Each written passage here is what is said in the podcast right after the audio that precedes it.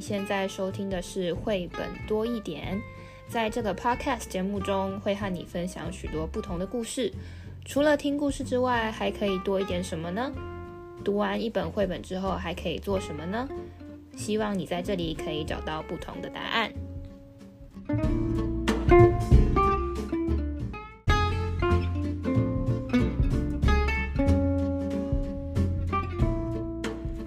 嗨，大家好，我是皮老板蚊子。今天我们要来聊一个，上次我们其实有聊过这个系列的书，是《科学不思议》。我们在第二十二集的时候聊的那一本是《昆虫量体重》。我们今天这一本要来看的是《尾巴大调查》。嗯，科学不思议，我们再稍微跟大家复习一下。在日本呢，对于小朋友的科学呢，其实基本上是从小小孩开始。那福音馆呢，呃，它就特别针对三到五岁、五到六岁，还有小学阶段，特别是三年级以上，那他们就出了这些科学系列的书，而且是每个月都定期出刊哦。科学不思议就是属于给大孩子看的，所以它的文字量会比较多一些些。那这个尾巴大调查，我觉得呢，还蛮有意思诶，因为我们刚刚讲说这个系。列本来就是给小学生看、小朋友看、小学生看的。那很巧很巧的是，在台湾呢，我们有某家出版社的国语课本，也就是呃有一个动物的尾巴，是由冯月辉先生的作品哦。他就是也是一样哦，都对尾巴感到好奇哦。那他其实他破题就讲说啊，其实都大家都有尾巴。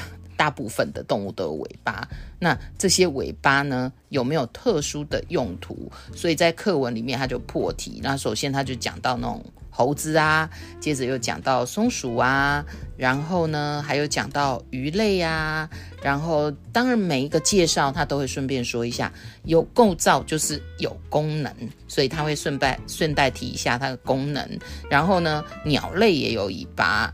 然后蜥蜴也有尾巴，然后动物的头，我们嗯、呃，就是平常大家都注意动物的头部嘛，哈。那这一刻呢，它它就特别来描述一下动物的尾巴，也是尾巴也是很重要的器官哦。如果动物没有尾巴，会发生哪些有趣的事呢？大概就是用四个页面哦。这就是我们台湾呢，呃，课本语文课本里面也有谈到这个主题哦。那接下来我们就进到今天的这个故事哦，尾巴大调查哦。那尾巴大调查呢，其实如果大家翻开来，会看到呃一个教室的画面吧？对，这个教室做了很多不一样的动物，而且有一个小朋友，一个小朋友跟很多，就是每一种动物都。就是都有代表一只哦，这是一个 联合国吗？然后呢，犬山先生是这个这个路上学校的唯一的老师哦。那这个犬山先生呢，本身也是一只动物，嗯，那犬山先生看了教室一圈呐、然后呢，因为各式各样的动物，所以他就说：“哎，你们有没有什么共通点？说说看呐、啊。”然后有人就说有毛啊，有眼睛啊，有嘴巴，看来看去啊，大家都哎，他们课堂还蛮蛮蛮认真的哎，都参与。而且我觉得这个课堂，你如果仔细翻开来这本书，就发现他们呢都很认真在讨论哦。然后结果犬山先生就说：“哎，回答都有毛的同学很遗憾，你仔细看哦，我们有同学没有毛哦。”也就是说，好像没有办法哈，嗯，都能够穷尽大家。然后说，诶，不不论哪一位同学身体都有骨头，结果呢，老师就发讲义喽，就说有骨的的有骨有骨头的动物，第一个特征就是有尾巴，第二个特征呢，手脚加起来有四只，第三个呢，身体有红色的血液。然后他当然就是把教室里面的一些各位。没有骨头的动物呢，会有哪一些？诶，教室里面的其实都有骨头，因为他们都坐在那个椅子上哦。那还有一些没有骨头的动物，在这个画面上也有。那所以动物就有分有骨头跟没有骨头的喽。这其诶这一本呢，其实好像开始就从这个地方来哦。然后结果呢，讲义里面有说，诶，老师我没有尾巴，这个是带入同学的发言，是无尾熊，无尾熊嘛，嗯，就。他就说我没有尾巴。然后竹立同学他就是那个人类啊，那个小那个小小朋友，他也边说边站起来说：“哎，我也没有尾巴，为什么呢？”然后犬山先生稍微思考一下说：“呃，老师也不知道为什么哎，不过各种生物都会有一些例外吧。我觉得这个老师很赞呢，为什么啊？我们我们台湾现在大家也听了耳熟能详。”探究学习，如果啊，大人一知道什么，小孩一问，他就直接回答，探究就不会发生。所以犬山先生到底知不知道呢？呃，蚊子跟皮老板也不知道。但是这里是一个很好的大人的示范哦。嗯、你可以可以暂缓答案，让学生去探究哦。那老师自己呢，也觉得这样子不行，所以就说，那么带入同学。带入的同学跟他复习一下，就是无尾熊。然后竹立同学就是那个人类说：“那你们帮个忙，一起来调查吗？”你一定听到这就，哎呀，上课老师答不出来，都说来，我们当成回家作业，或者呃有同学一起来探究，这是个好方法。好，那所以呢，就让两个说自己也没有尾巴的。动物来进行深入的调查哦，为什么有骨头的动物当中呢，有人没有尾巴呢？接下来啊，就有呃蛮多，因为这一本是文字比较多的一个篇幅哦，就有就隔天呢，就发现动物呃那个很多动物聚集在那个门外。他说：“哎，我们都是没有动没有尾巴的，那不能说没是例外吧？我们有这么多哎哈，所以这个里呃。”页面就有各式各样的动物，然后他们不管谁跟谁一组，就往下探究，都没有办法得到满意的答案，所以大家自己去看一看哦。就是我觉得这一本真的非常的在在探究，然后嗯、于是他们呢，这刚刚被派派任务的带入同学跟主力同学，就无尾熊跟那个那个人类，然后就要去采访同学跟邻居。采访同学跟邻居做什么呢？因为他们想要调查哦。我觉得看了这一本哦，我我我是没有很激动，但是我真的是很惊讶，下巴都要扶住了。诶，那个尾巴的使用方式啊，超过我过去。诶，可能我也没有仔细去想，但是总共有多少种尾巴的工作呢？在这个在这个绘本里面呢、至少就提出了二十二种。诶。皮老板，你要不要 来说说看，来跟大家分享一下这个尾尾巴的工作？你觉得很有趣的是什么？当然，前面有一些一定大家都可能就是比较众所周知的，比如说像是猴子的尾巴，就好像第五只脚一样，嗯、它可以呃攀住树枝啊，可以帮它拿一些东西。但、嗯、然后比如说像是有养狗或养猫的主人、嗯、或是小朋友就知道，有时候。这个尾巴他们在甩啊，或是垂下来啊，或是往上翘，是表示他们不同的心情。有时候开心，有时候情感的表现。有时候开心，有时候愤怒，有时候是在就是就是叫怎么警戒的那感觉、哦、都不一样。就是危险来了，他就嗯 吓吓对方这样。其中还有还有几个，其实可能大家都知道，但有。其实因为有二十二种，如果你还没有看过这本书，你自己就先想，能够你能够讲出几种这个尾巴的功能？其中呢，我就随便讲几个，我觉得蛮特别。第一个是，呃，有一种绵羊，它的尾巴胖胖的，叫做 它叫做脂尾羊，脂就是脂肪的脂，的脂嗯，尾巴的尾，然后就是。羊妹妹的羊，它就会把它的脂肪储存在尾部，就是要要干嘛呢？御寒，会会冷，所以它那个那个屁股的那个尾巴要存一些脂肪，那个尾巴都胖胖的。那还有什么比较特别呢？比如说，呃，在南非的地方有一种松鼠，它的尾巴诶、欸、很长。然后也很很多毛茸茸的这种毛，它是它的遮阳伞。你就想说那个松鼠啊，屁股翘得高高的，然后那一那一片尾巴啊，就整个覆盖到它的身体跟头部啊，就是一个自备阳伞的概念。对啊，然后还有一些，比如说大象，大象的尾巴，你觉得它是什么功能？大象的尾巴。它其实会甩来甩去嘛。如果大家有印象，大象尾巴甩来甩去，嗯、那就是驱蚊呐、驱虫呐。有些虫子会想咬它，就用尾巴甩一甩啊。比如说马，马也会甩一甩，它就是在驱虫。嗯、所以它有非常多不一样的这些功能。嗯。对啊，总共有二十二个。其实，在共读的时候啊，请不要焦虑，说我怎么不知道？不，先想一想，跟孩子想一想，你知道几种，然后再细细看，说，诶，哪几种是不知道的？然后最好的方式，当然就是。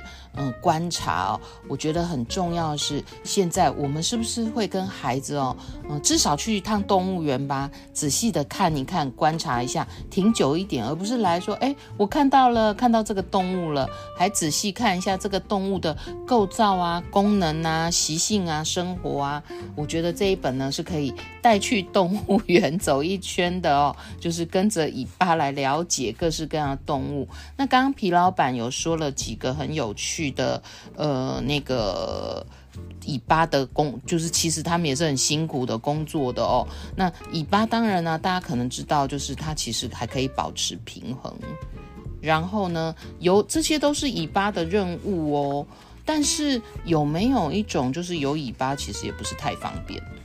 有尾巴也不是太方便，对，会很 K 的，那就是我啦。你你你说人类吗？已经退化的尾巴。对，为什么会我们好像没有尾巴，或无尾熊没有尾巴呢？其实他这中间他们还继续去探险哦，他们探险还去去到海底哦，海底那个鱼长老啊，鱼长老没有直接回答他们的问题，因为海底的这些他们也是有尾巴的问题哟，他没有直接回答，然后其实给他了一个诶类似那种长呃一卷纸卷，里面可能是。武功秘籍那样哈，就说你好好的看哦，你就会有答案哦。这这是一幅古老的画卷啊。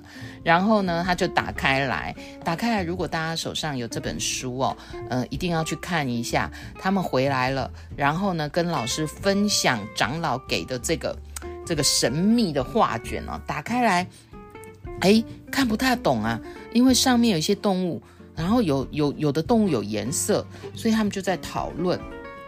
讨论说这个颜色是不是有特别的意思，或者是这些动物怎么看的方向都不太一样呢？哦，后来他们七嘴八舌的讨论，就发现鱼在水里游泳，所以在画卷里面呢，嗯，它就是水的颜色；鸟在天空飞，所以呢就是天空的颜色；然后陆地呢就是画。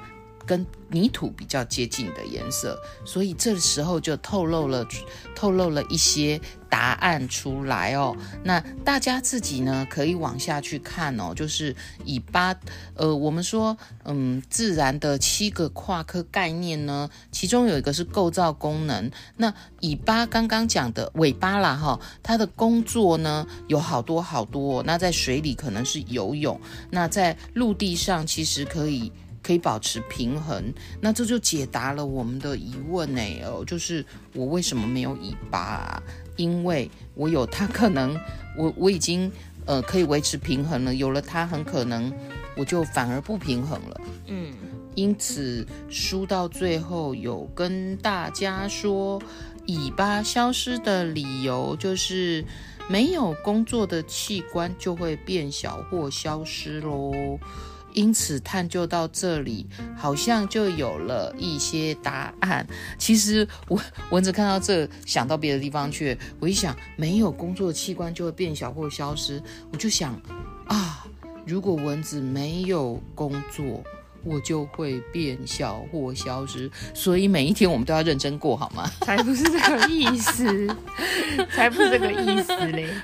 但是我就会想到那里去嘛，哦，就是人要永续，第一件事我们每天要工作，要好好看一下。看一下书啊，好，然后呢，这本书最后还想跟大家提醒哦，有的书后面呢，其实有附一些可以延续阅读，还记得吗？我们曾经呢，那个罗拉有没有北极熊罗拉？后面就介绍我们三个很厉害，皮老板当时激动、泪洒不已的激动的那个延伸哦，那这本也是哦，后面呢，其实有老师出给。大家的习题：为什么无尾熊没有尾巴？为什么人类没有尾巴？然后呢，作者其实还有做了一些说明。那我很喜欢东东，就是张东君老师哦，他其实有呃在最后面《不思议日报》有一个导读，那导读大家自己看。但是呢，我觉得可能是因为蚊子常年都是在大学里面做老师的培育。他说啊，其实我们可以让孩子想一想哦，有哪些的类似的事物是可以追根究底的，一一自己解开疑问。这个历程会是很有趣的。所以，其实这个就是探究。因为其实有部分小朋友，我不敢说全部啊，很多小朋友会。常常问说：“我为什么没有尾巴？”对，就是你看他看到很多动物，尤其路上那么多狗，那么多猫，然后就会觉得为什么自己没有尾巴？就在很小年纪的时候，哎，蚊子小时候还自己装一个尾巴。对，现在有卖那种不同造型的尾巴，很多小朋友就喜欢夹一个在后面，这种造型的尾巴，想要自己有个尾巴，觉得有尾巴就比较厉害这样子。然后我也有听过大人就是。诶，小朋友问大人说：“为什么我没有尾巴？”然后大人就说：“因为你是人类啊。”就是就就结束 这件事就 over 了。还好犬声老师不是这样子，我就觉得嗯，这样回答好像不是那么那么适合。不过如果你可以，我觉得可以就是读读看这本书《尾巴大调查》，因为在它的里面呢，在最后面的地方，它有一页的下方就画了呃骨骼的一些造型。就是比如说鳄鱼，它有帮你画出鳄鱼的尾巴里面的骨头是长什么样子。像是鱼，我们吃鱼，大家吃鱼吃到最后，不是说会剩骨头吗？鱼尾巴后面的它的尾巴，那就是它尾巴的骨头啊。那比如说刚刚有讲到猫，猫的尾巴里面也是有骨头的，它就有帮你画无尾熊跟人的尾巴的骨头在哪里。